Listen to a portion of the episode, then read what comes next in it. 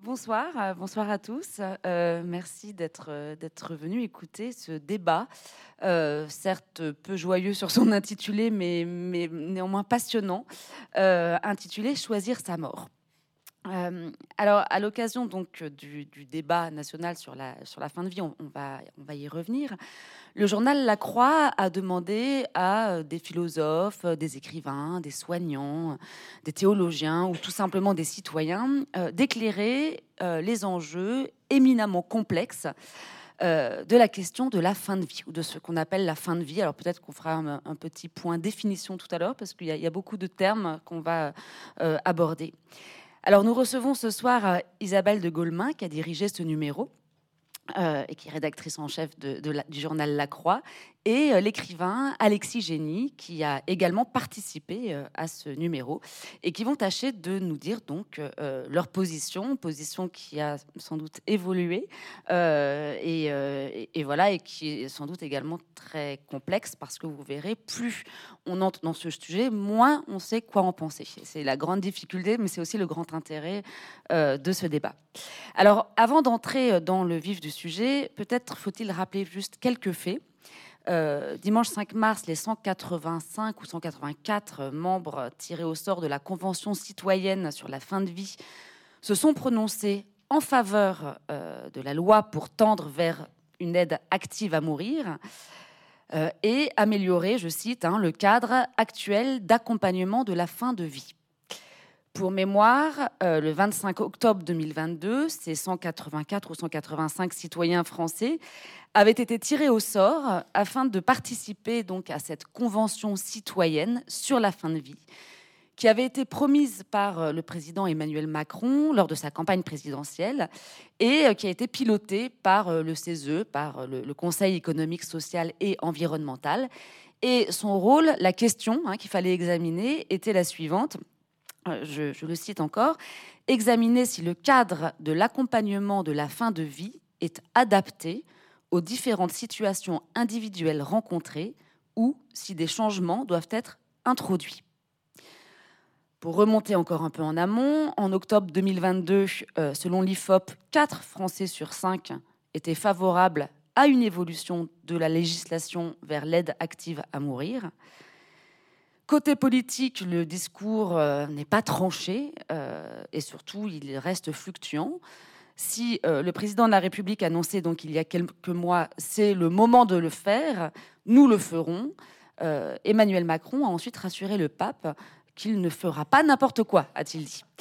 Euh, donc le débat divise à l'intérieur même des camps politiques, non seulement entre les camps, mais même à l'intérieur des camps. et il faut également rappeler quand même qu'une législation existe, parce que cette convention ne part pas de rien.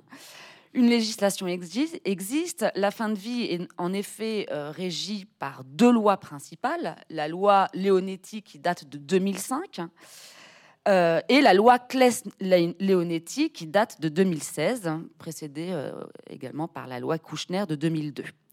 Alors, la première loi Leonetti, celle de 2005, introduit l'interdiction de l'obstination déraisonnable et euh, la loi de 2016 vient renforcer euh, les droits des patients, notamment en leur permettant de, de demander une sédation profonde et continue jusqu'au décès pour ceux dont la fin de vie est source de souffrance et dont la mort est inévitable et imminente. Alors il y aura beaucoup de débats autour de ces adjectifs, inévitable, imminente, etc. Euh, les lois Leonetti prévoient donc ce qu'on appelle une, euthanasie passive, mais pas euh, d'aide active à mourir. Enfin, pour avoir toutes les cartes en main, et après évidemment je laisserai euh, parler nos deux invités, il faut également signaler que l'euthanasie active est légale en Espagne, en Belgique, aux Pays-Bas et au Luxembourg, et que le suicide assisté existe en Suisse. Pourtant, dès votre introduction, euh, vous soulignez, Isabelle de Golemin, euh, que l'on est très mal informé en France, que les patients ne connaissent pas leurs droits. Alors, est-ce que c'est un problème d'information? Euh, Pourquoi revenir sur ce débat de la fin de vie alors qu'il il existe déjà, je l'ai rappelé, une législation et qu'en outre, on traverse une crise de l'hôpital sans précédent? Je vous laisse répondre à cette première question. Oui, en fait, effectivement, il y, a, quand même une loi en 2016. En fait, c'est cette loi-là qui a commencé à ouvrir les choses, qui a, dit qu'on pouvait avoir une possibilité par la, sédation, finalement, de, laisser mourir quelqu'un. Donc, là, on, a quelque chose qui est à la limite. Et ensuite, c'est aux médecins, et pas que aux médecins d'ailleurs, à l'équipe médicale et à la famille de, de, juger euh, jusqu'où est-ce qu'ils peuvent aller.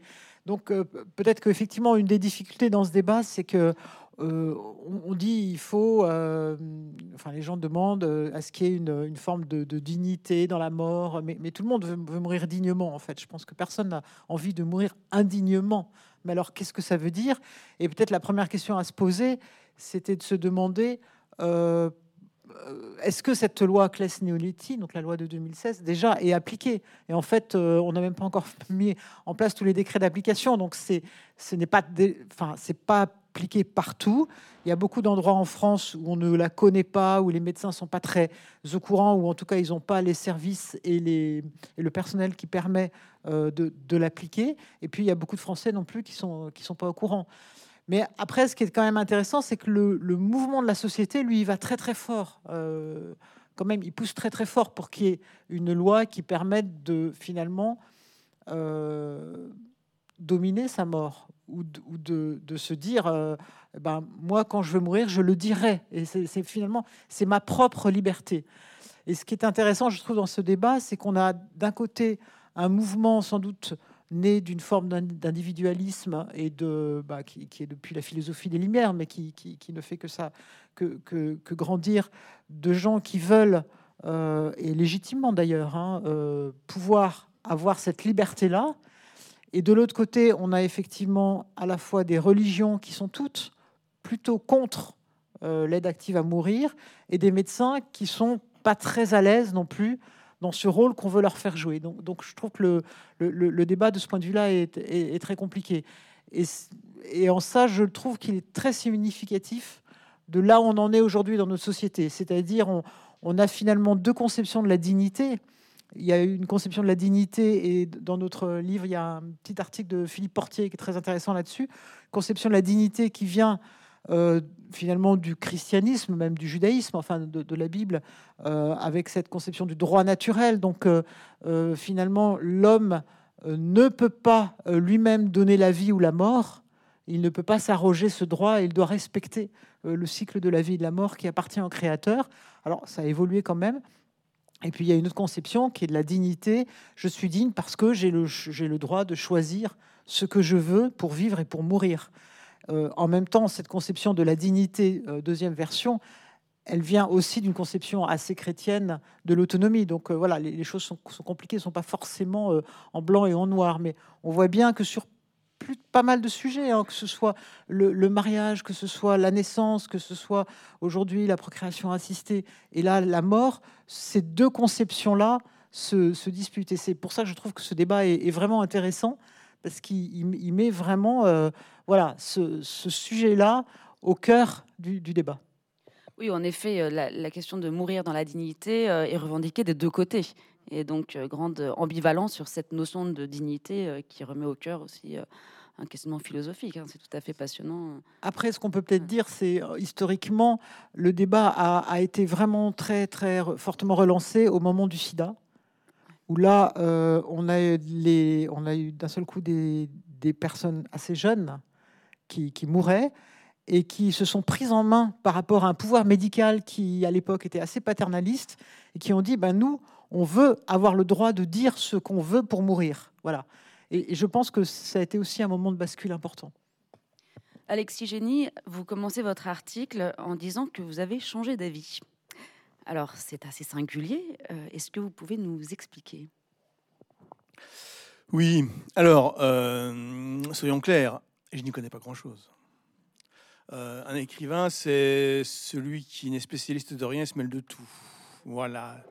Ce qui s'est passé, c'est que, là aussi, c'est pas la Croix qui m'a demandé d'écrire un texte. parce que la Croix savait bien que je n'y connaissais rien. C'est moi qui ai écrit un texte, et puis euh, il s'est trouvé que euh, il a été communiqué à la Croix, et bon, il se retrouvait là. Bon, alors, je vais expliquer la situation. Euh, j'ai assisté à un débat public au jeudi d'éthique de Bordeaux, qui est organisé par euh, la, revue Études. régulièrement, tous les deux, trois mois, il y a une, réunion comme ça, un débat sur des sujets. D'ailleurs, jeudi prochain, il y en a un sur euh, l'immigration. Donc, euh, c'était sur la fin de vie. Bon, j'y vais, sans trop savoir, mais moi, j'avais une vision très simple. Je me disais qu'en effet, quand la mort est inévitable, inéluctable et imminente, eh ben, disons adieu dignement droit sur son lit d'hôpital, euh, entouré de tous ses amis. Enfin, je voyais ça bien. Hein, euh, et puis, hop, on tire sa révérence. Ça me paraissait simple. Et puis là, eh bien, il y a des gens qui s'y connaissent un peu mieux que moi qui ont parlé. Qui avait un philosophe, qui avait quelqu'un qui était, euh, faisait partie du Comité national d'éthique, et il y avait deux médecins qui dirigeaient des services de soins palliatifs. Et là, je découvre ce que c'est que les soins palliatifs. Bon, intellectuellement, je savais. Mais bon, il se trouve que mes deux parents sont morts il y a un certain temps, sans passer par là. Ils n'ont pas eu de longues maladies douloureuses euh, qui se terminent mal. Ils sont morts l'un et l'autre à 20 ans d'écart euh, dans leur sommeil euh, d'un coup, un peu par surprise. Même s'ils étaient malades, mais c'était que ce soit ce jour-là, c'était une surprise. Donc, je n'ai jamais été confronté à ça. Et là, ces deux médecins parlent de ce qui se passe dans les services de soins palliatifs c'est-à-dire euh, le moment où en effet il y a une maladie euh, qui arrive à son terme, la mort est inéluctable, mais plutôt que de euh, administrer soit une sédation, soit une euthanasie. Bon, la sédation, c'est quand même un chef-d'œuvre d'hypocrisie. Hein, parce qu'il y a quand même quelqu'un qui va injecter quelque chose qui, à la fin, le, patient meurt. Bon, on dit que c'est pas tout à fait donne la mort. Pas, enfin bon, je, franchement, je ne vois pas la différence. Et donc, il y a un service comme ça qui euh, accueille ces gens qui sont en fin de vie. Et puis, on va, euh, on va prendre soin d'eux, tout simplement. Et il y a un des médecins qui s'occupe du centre de soins palliatifs à, Bordeaux, euh, qui dit Ouais, au départ, j'étais urgentiste. Puis maintenant, je dirige le soin de service de soins palliatifs. Je suis allé le voir, je lui ai dit, mais attendez, mais c'est quoi ce grand écart? Et là, il me répond, tout tranquillement, eh bien écoutez, euh, ça m'a permis de m'asseoir. Alors, la réponse est un petit peu euh, étrange. Et il me dit, parce que quand j'étais urgentiste, je sauvais des gens. Je courais tout le temps. Et je sauvais des gens dont je ne connaissais même pas le nom. Et, puis, euh, une fois qu'ils étaient euh, sortis du service, je ne savais pas ce qu'ils devenaient et je sauvais le suivant, etc. Et là, dans ce service-là, je parle aux gens. Et je parle longuement aux gens. Et ces gens, ils parlent à leur médecin. Et parfois, pour la première fois, ils ont quelqu'un avec, à qui parler longuement de leur état, de leur maladie. Et ensemble, il y a une conversation, une discussion une négociation peut-être, pour savoir comment, comment on va faire pour gérer ces derniers jours, parce que finalement, euh, dans ce service, on ne guérit pas. Dans ce service, on ne sort pas vivant. Et ça ne dure pas très longtemps. Et je, je lui ai demandé, il m'a dit, c'est à peu près 15 jours le temps de, de, comment dire, de soins dans, dans ce service.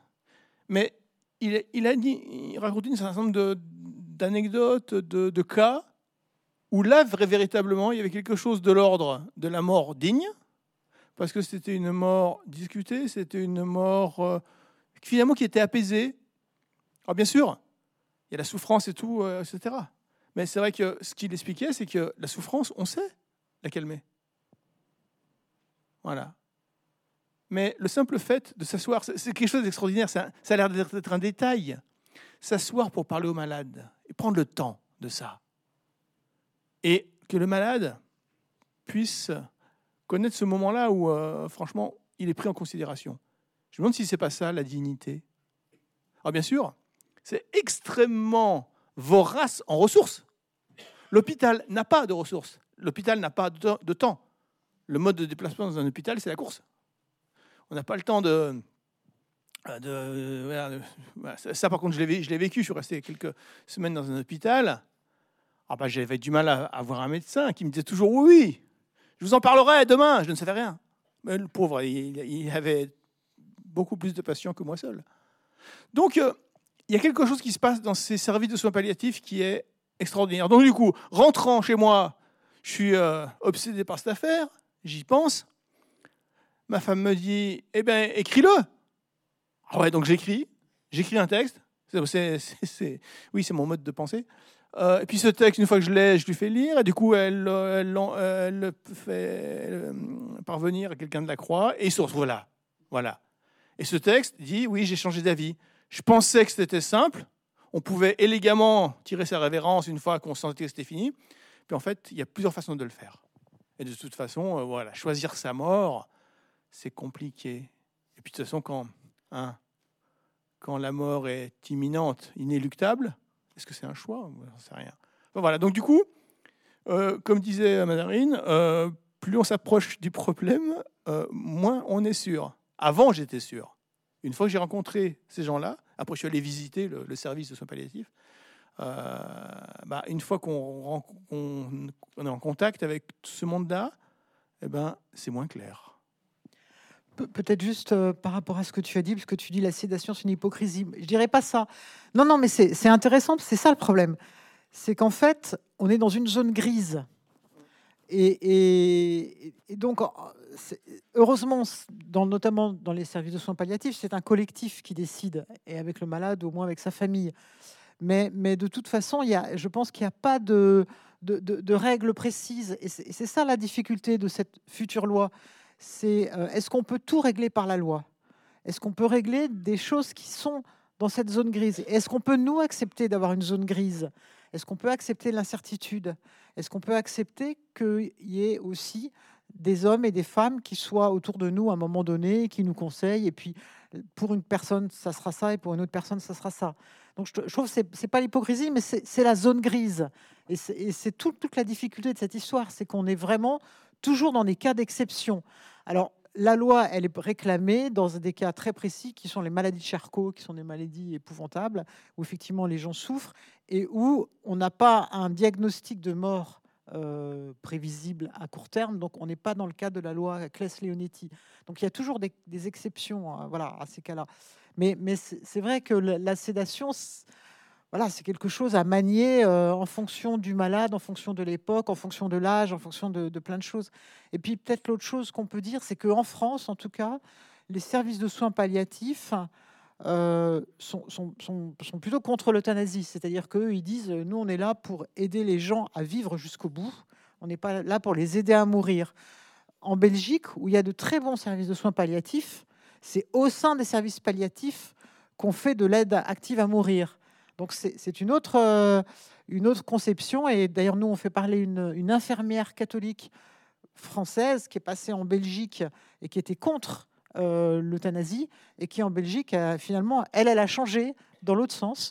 Euh, c'est-à-dire qu'elle dit, ben, comme infirmière, comme médecin, comme soignant, je me dois de répondre aussi à cette demande. Voilà pour dire que c'est vraiment compliqué, c'est pas noir et blanc cette histoire. La grande difficulté, c'est qu'en effet, euh, c'est une loi qui concerne des cas particuliers. Et d'ailleurs, on voit la façon dont c'est médiatisé. À chaque fois, c'est médiatisé autour d'un cas particulier.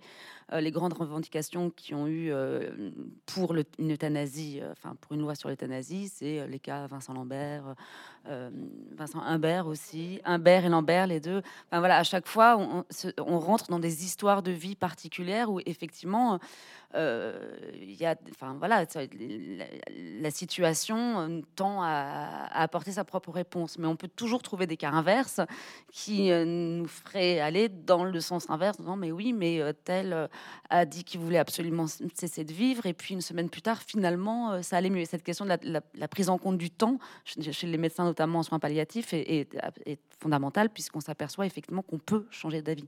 Mais alors pour revenir sur cette question de, soins palliatifs, il y, a en fait, il y a deux questions, mais d'abord celle, des soins palliatifs et ensuite la question d'une loi sur des cas particuliers. Enfin, le, rapport entre la loi qui tend vers le général et cette multiplicité de cas particuliers, euh, on va en parler aussi parce que la loi, je ne crois pas qu'elle soit prescriptive. Je crois qu'elle laisse quand même, enfin, en tout cas, euh, ce qui a été recommandé par euh, la Convention citoyenne, c'est quand même de prendre beaucoup de mesures de précaution en fonction de, chaque cas. Il ne s'agit pas de dire dès que quelqu'un demande à, mourir parce qu'il vit d'atroces souffrances, le médecin obtempère immédiatement. Je pense que quand même il y aura un certain nombre de, précautions. Donc peut-être ça, ça on y reviendra. Mais sur ces soins palliatifs, Alexis, vous l'avez dit tout à l'heure, le problème c'est le coût. on traverse une, crise de l'hôpital euh, qui est visible, qui est dramatique. On sait qu'il n'y a pas d'unité de, soins palliatifs dans tous les hôpitaux en France, qu'il y a une, grande inégalité territoriale de ce point de vue-là. Euh, comment faire? Enfin, si tenter qu'on défende justement, euh, enfin qu'on soit plutôt contre l'idée de cette loi sur l'euthanasie, mais au, profit euh, d'un développement de, ces soins palliatifs, euh, comment faire? Enfin, Comment lutter? Euh, Quels arguments tenir? Oui, en fait, la difficulté peut-être par rapport à il y a 50 ans, c'est qu'on va tous, quasiment ici, tous mourir à l'hôpital. C'est-à-dire que c'est devenu le lieu où l'on meurt en, réalité. Donc, il faut que l'hôpital maintenant ait des lieux où on puisse mourir bien et dans la dignité et, paisiblement. Et donc ça, c'est aussi une, évolution de la société. Alors c'est vrai que les soins palliatifs en France sont assez peu développés, beaucoup plus développés au, Canada, en Angleterre, où, qui ont été un peu les pionniers dans, cette histoire, et puis dans d'autres pays. Et c'est vrai que le, les gouvernements successifs ont toujours dit oh, on va faire un plan de soins palliatifs, et ils n'ont jamais respecté ça. Donc euh, ça a toujours été le parent pauvre. Et par exemple, quand on fait des études de médecine, on fait quasiment pas de soins palliatifs. Il n'y a pas de spécialité universitaire euh, sur ce sujet-là. Euh, ceux qui en font, c'est un peu, c'est assez volontaire en quelque sorte. Et il n'y a pas non plus une euh, parce que c'est pas simplement le service. Je pense que c'est aussi une, une, conscience palliative, une culture palliative dans l'hôpital. À quoi sert un médecin? Et un médecin, il, va il se dit toujours, ben moi, je suis là pour guérir. Et il y a ce côté qui donne tout ce qui est acharnement thérapeutique. Alors, je ne sais pas si l'acharnement thérapeutique, dans certains cas, n'est pas plus cher que le soin palliatif. Euh, c'est ça, aussi qu'il faudrait voir. Mais en tout cas, ce qui est bien dans le débat euh, de, la, Convention citoyenne, qui, a été quand même assez remarquable, hein, parce que c'était pas gagné par rapport à celui sur l'écologie, je trouve que ça s'est passé beaucoup mieux, c'est que justement, euh, tous les, les, conventionnels, comme ça, ont pris conscience de l'importance d'avoir des soins palliatifs partout. Parce que vous êtes par exemple une région ici, bah, il y, a Bordeaux, puis il y, a tout le reste autour, et je pense qu'autour, il n'y a, rien. Donc euh, c'est vrai qu'à Paris, le problème se pose de manière moins, moins cruciale. Mais je pense qu'il y a déjà une égalité de, tous devant la mort qui passe par une bonne, euh, voilà, une bonne irrigation du territoire en soins palliatifs. Avec évidemment toujours le soupçon euh, que la solution de l'euthanasie soit également une solution économique. Ça, ça c'est le, gros problème. C'est le problème, c'est ce qui se passe en Belgique en ce moment. Hein. Tout, le monde le dira, bien sûr. Non, tout le monde va dire que c'est pas ça, mais c'est ça en réalité.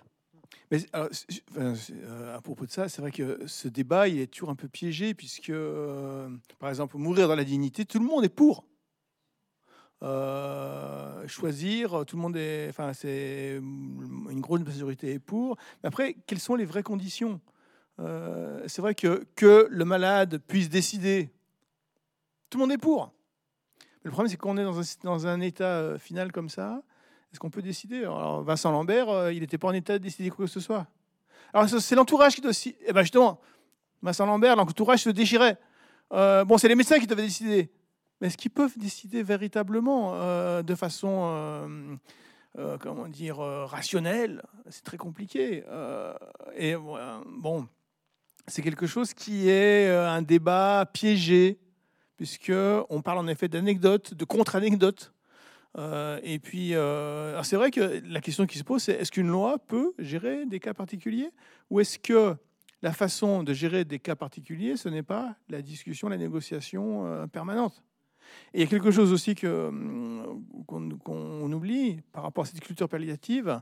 Bon, il faudrait former des gens. Ouais, ok. Mais après, les gens qui travaillent dans un service de soins palliatifs, ils sont confrontés à la mort permanente. Et il faut gérer ça.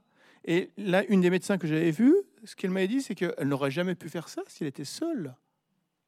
Ça se fait collectivement, en groupe et avec euh, des discussions permanentes, des sortes d'analyses de la pratique pour, euh, bah, parce que l'être humain n'est pas fait pour gérer tant de deuil et tant de souffrance et tant de, mort.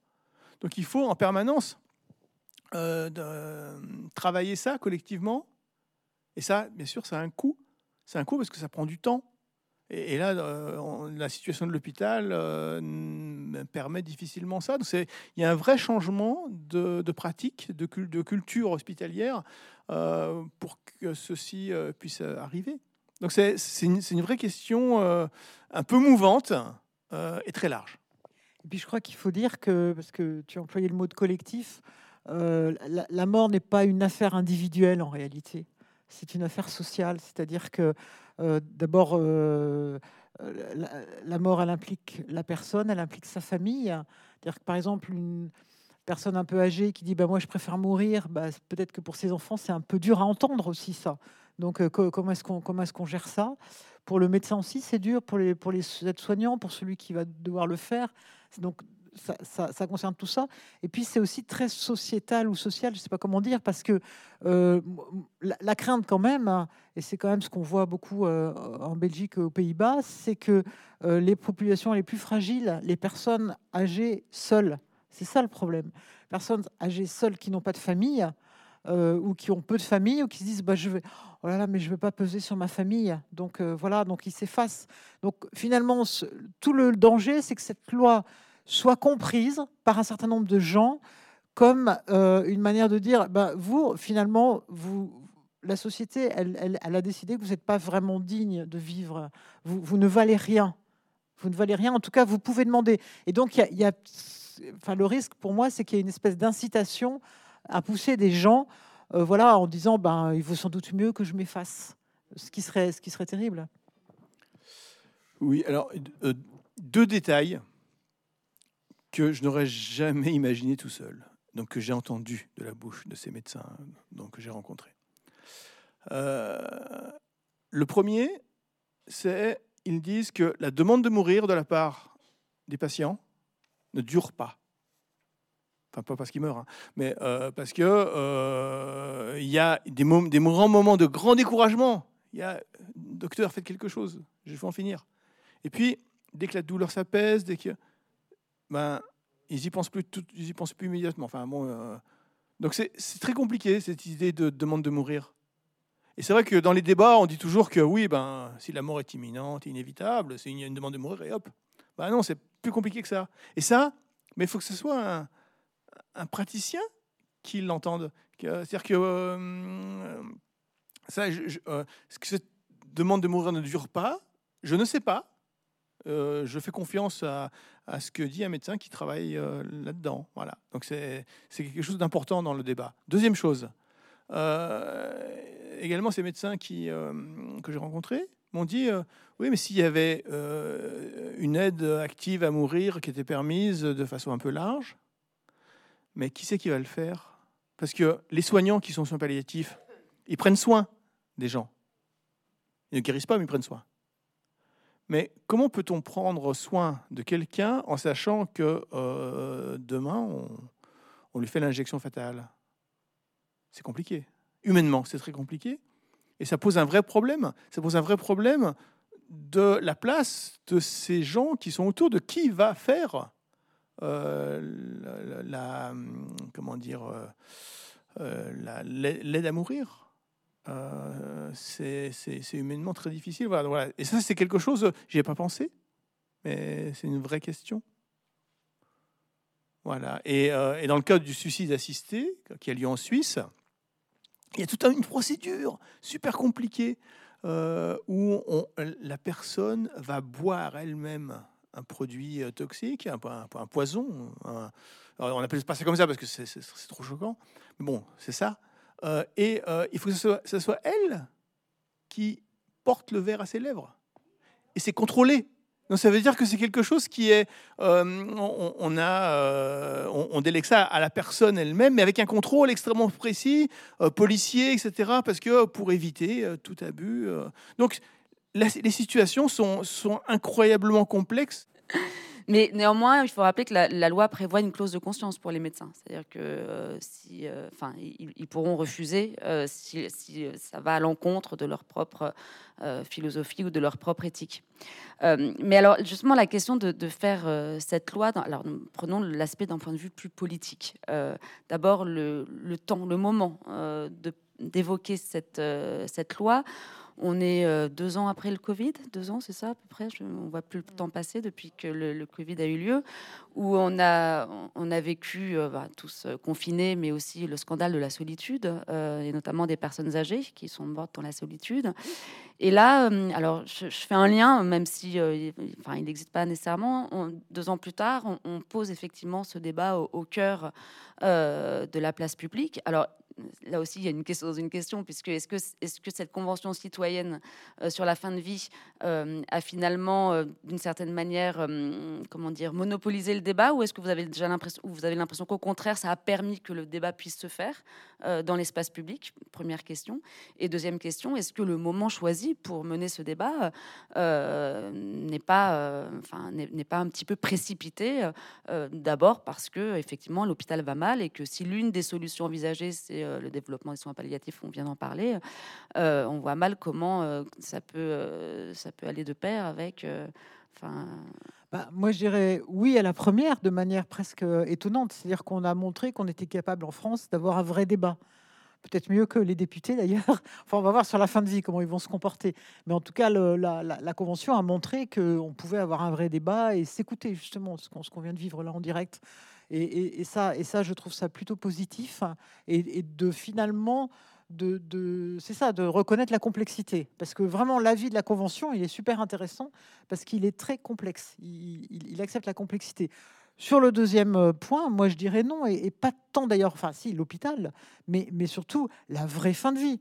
C'est-à-dire que le vrai scandale, on sait bien, c'est les EHPAD c'est la dépendance. Personne n'en parle de ça. Et c'est là qu'il mm. faut de l'argent, et c'est là qu'il faut des soins, et c'est là qu'il faut qu'on se prenne tous en main en se disant, mais qu'est-ce qu'on fait? On va pas continuer à avoir le système qu'on a sur lequel un certain nombre de sociétés euh, se font beaucoup d'argent et, beaucoup de gens souffrent. elle, est là, la fin de vie indigne pour moi, elle est beaucoup plus là que.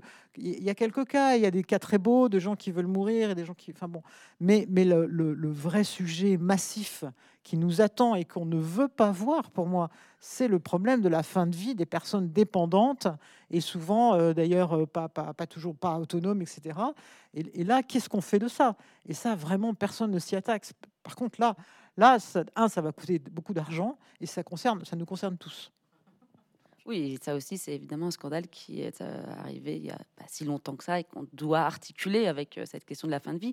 Deuxième question politique au sens très large, euh, que fait-on de, la question de l'inégalité dans le sens où ceux qui ont les moyens peuvent aller se faire euthanasier en Belgique ou dans des pays limitrophes, alors qu'en France, ceux qui n'ont pas les moyens de voyager. alors c'est rigolo parce que l'inégalité, elle est vue de deux manières elle est vue par effectivement les partisans de euh, l'association euh, pour mourir dans la dignité qui disent euh, un peu comme on a dit pour l'IVG d'ailleurs en 74 qui disent c'est pas normal qu'on doive aller à l'étranger pour faire ce qu'on veut faire alors qu'on devrait pouvoir le faire en France. Elle est vue aussi pour les, pour les gens qui sont contre cette loi en disant attention parce qu'il y a beaucoup de gens là qui vont effectivement des populations fragiles notamment par exemple ce qui se passe aux, Pays-Bas, en Belgique, sur les malades psychiatriques, avec des choses assez horribles, hein, et des enfants aussi. Où, voilà, on dit bah non, euh, là il n'y a plus qu'une solution, c'est l'euthanasie. Alors encore une fois, je voudrais pas caricaturer, moi je, ne suis pas médecin, mais euh, rien que d'y penser, c'est quand même un peu troublant, voilà. Euh, pour le moins troublant.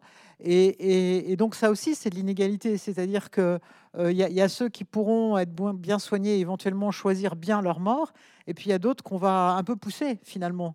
En tout cas, c'est vrai que ce qui se passe euh, jusqu'à la croix, on a fait pas mal de, reportages sur ce qui se passait en Belgique et aux Pays-Bas. Il y a aux Pays-Bas maintenant tout un mouvement qui dit attention, on est allé trop loin.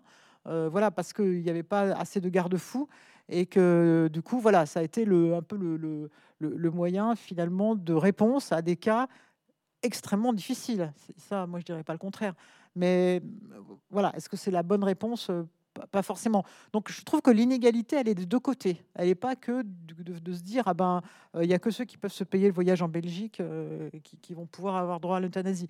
C'est aussi que si on fait cette loi, moi je pense que la, la difficulté, ça va être euh, pour justement des populations fragiles c'est voilà, qui vont se sentir euh, menées ou conduites à faire quelque chose qu'elles ne feraient pas normalement. On va recréer une catégorie des indésirables, quoi. C'est ça. Avec les pires souvenirs. en tout cas, c'est le risque. c'est le risque. Après, euh, voilà. Alexis. Oui, c'est vrai que la, question de qui prend la décision, c'est une question qui me jette dans des abîmes de d'indécision, d'inquiétude, euh, je sais pas. C'est vrai que c'est un vrai problème, c'est-à-dire que la personne, l'entourage, euh, les médecins, euh, chacun ayant des, tas de raisons de, souhaiter ou de pas souhaiter la fin de vie. donc voilà, c'est vrai que comment est régulé ce débat, je sais pas. Voilà.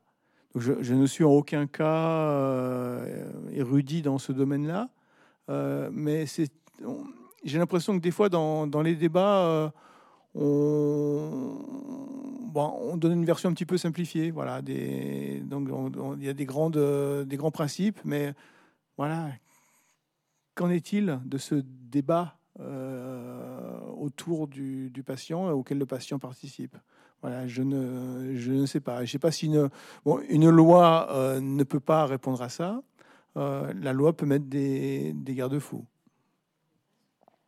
Des garde-fous à chaque fois euh, individuels, donc. Mm.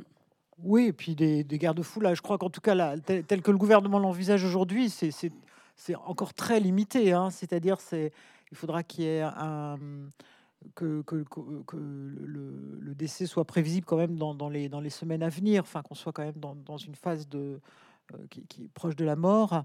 Et puis euh, sur la décision à prendre, qui va la prendre, etc. Je crois que c'est, je crois que c'est, enfin, en tout cas pour l'instant cette loi, à mon avis, elle sera, elle sera extrêmement euh, codifiée, etc. Tout le problème, c'est qu'une loi risque ensuite d'entraîner des comportements. Donc voilà, mais après, on peut aussi faire confiance aux gens en se disant, en disant qu'ils seront raisonnables. Si, si, on, si on met, non, mais si on met des, des, enfin, des services de soins palliatifs et une culture palliative plus répandue euh, dans les hôpitaux, si aussi les gens euh, réfléchissent à la mort, parce que c'est vrai qu'on cache beaucoup la mort. Euh, c'est vrai qu'il faut, il faut tous qu'on fasse nos directives anticipées qui consiste simplement à dire à, finalement souvent à, qui est-ce qu'on confie la décision. Déjà, c'est déjà c'est important. Puis, ça oblige à se poser la question, à en réfléchir avec euh, son conjoint, avec euh, ses enfants. Voilà, c'est, je pense que c'est c'est important. Il y a très peu de gens qui, qui font leurs directives anticipées, et à mon avis, c'est quelque chose de très important à faire pour qu'il y ait ce débat aussi en famille, qu'il n'y ait pas ensuite des, des drames ou des, frustrations ou des. On, a tous, enfin, il me semble, on a tous des exemples de, morts à l'hôpital qui se sont très mal passés. Et c'est bien ça qui fait que des, gens veulent qu'une loi soit votée, parce qu'on on a tous cette expérience de, morts qui n'ont pas été très bien gérées, euh, trop rapides, euh, où on n'a pas compris ce qui se passait, où on a des médecins qui arrivent et puis qui imposent quelque chose. Voilà. Donc c'est vrai que c'est aussi à nous de prendre en main ce débat et de, dire ce qu'on veut. Et, donc il faut, il faut qu'on se renseigne, il faut qu'on parce que finalement on est tous concernés, on va tous mourir, je crois. Question indiscrète sans, avoir la, réponse, mais est-ce que vous, vous savez déjà? Est-ce que vous êtes posé la question pour vous-même? Alors moi oui, parce que j'ai non non non, parce que j'ai une opération assez grave de la tête, donc euh, on, m'a demandé de, rédiger mes directives anticipées, voilà. Donc, euh, en gros, j'ai juste dit que c'était mon mari qui déciderait. non, mais ça, consiste simplement en ça, à dire que c'est le mari qui décide. Non, bah, il y avait plein d'autres trucs, mais je savais pas. Alors j'ai dit que c'était mon mari qui déciderait. non, alors ça, ça, ce qui est extraordinaire, c'est parce que tu évoques ces directives anticipées comme étant en effet quelque chose d'important à faire et tout ça. Et puis, tu, on voit bien que, puisque tu, tu en parles là, c'est assez flou quand même aussi. Parce qu'après, euh, le mari, il fait quoi? Il fait des directives aussi? Enfin, bon, euh, Non, mais j'en ai parlé avec lui. ouais, ouais, non, tout à fait. Mais il y a aussi le fait que, par exemple, pour savoir si la mort va venir euh, bientôt, si elle est imminente et inéluctable, il faut demander aux médecins. Il n'y a, a qu'eux qui savent ça. nous autres civils, nous, nous, ne le savons pas vraiment. Est-ce qu'il va tenir deux jours? Est-ce qu'il va tenir trois semaines? Est-ce qu'il va tenir deux ans? On sait pas. Et ça, c'est compliqué à juger. Euh, à un moment donné, on, confie notre, euh, notre vision de la situation au médecin. Alors qu'il y a un médecin qui est tout à fait responsable, etc. C'est pas le problème. Mais c'est vrai que comment juger que la mort est imminente et inéluctable? C'est pas l'entourage le, du patient qui va arriver à juger de ça? Oui, mais je, je pense que quand même, ce qu'il faut quand même dire, la, vérité, c'est qu'on a ces situations parce que la médecine a avancé. Donc on risque tous de se retrouver suite à un AVC, suite à des choses comme ça. Et toi et moi, euh, même si le médecin il peut pas le voir maintenant, euh, dans une situation compliquée. Donc c'est vrai que ça vaut le coup de, se poser la question avec ses proches. Bah, euh, voilà, moi j'ai pas envie d'aller jusque là. je que, les choses soient claires et que lui puisse avoir un témoignage de ce qu'on veut, me semble-t-il. Même si c'est vrai qu'on change d'avis. Hein. On, a, on a tous des. Et puis, où, est, où est cette limite? Aller jusque-là on, est bien ouais, C'est où cette limite? Et comment, comment juger qu'on en est là? C'est la difficulté de ce, débat, c'est qu'il euh, est difficile d'exporter une, une, réponse universelle. Euh, c'est tellement complexe parce que c'est pas qu'un rapport à la mort. Et vous l'avez rappelé, le, rapport à la mort dans nos sociétés, euh, c'est en tout cas c'est caché enfin, dans les hôpitaux. Il ne se fait plus dans les maisons. il, est de plus en plus rare d'avoir un rapport direct à la mort. Ça peut se faire, mais c'est de plus en plus rare. Et il est médicalisé. Et donc, effectivement, la médiation de la médecine, elle est, elle est, omniprésente désormais dans le rapport euh, à la, mort et, à la vieillesse, puisque euh, bah, plus on vieillit, plus on, on, a des problèmes physiques. et souvent, quand on voit où sont les morgues dans les hôpitaux, c'est juste à côté des déchets. Enfin, c'est très. Non, mais c'est vrai, c'est très significatif. Hein. Et c'est vrai que ce débat. Euh, repose la question de la mort et a, au moins le mérite de, de, mettre, euh, de mettre devant la question de la mort des autres et de, et de notre mort propre. Et de, ne serait-ce que de ce point de vue-là, c'est salutaire.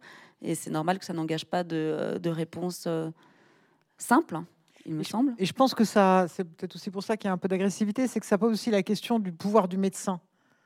Ça, c'est important. Parce que finalement, avant, c'était le pouvoir des religieux. D'où d'ailleurs la difficulté des religieux dans ce débat parce qu'ils sont plutôt contre, parce que euh, pendant des siècles, finalement, c'est la religion qui a géré la mort. Et depuis, on va dire, les, années 40-50, c'est les médecins qui, gèrent ça. Et, souvent avec beaucoup de paternalisme, beaucoup de, morgue, justement, par rapport aux, malades. Et moi, je trouve que ce qui est bien dans, dans, la DMD, avec laquelle je ne suis pas complètement d'accord, mais euh, l'association pour mourir dans la dignité, c'est qu'il repose ce problème-là de notre rapport, nous, par rapport aux médecins. Et c'est vrai qu'on ne peut plus aujourd'hui accepter que le médecin décide pour nous. Et je trouve que c'est tout à fait normal de demander à ce que euh, la discussion se fasse avec le malade et à partir du malade et de son entourage. Et que ce ne soit pas les médecins entre eux qui, euh, comme dans Molière, euh, décident entre eux tout seuls. J'ai une conviction politique très nette, c'est que l'écart entre la loi, en général, l'écart entre la loi et la réalité, c'est-à-dire entre la loi qui est euh, rationnelle, générale, et la réalité qui est faite de cas individuels, cet écart ne peut être comblé que par la discussion, les discussions collectives. Il n'y a que ça. C'est le principe de la démocratie, à mon sens. Voilà, merci. Je pense que ça peut être le mot de la fin. Je vous remercie, Isabelle de Golemin et Alexis Génie.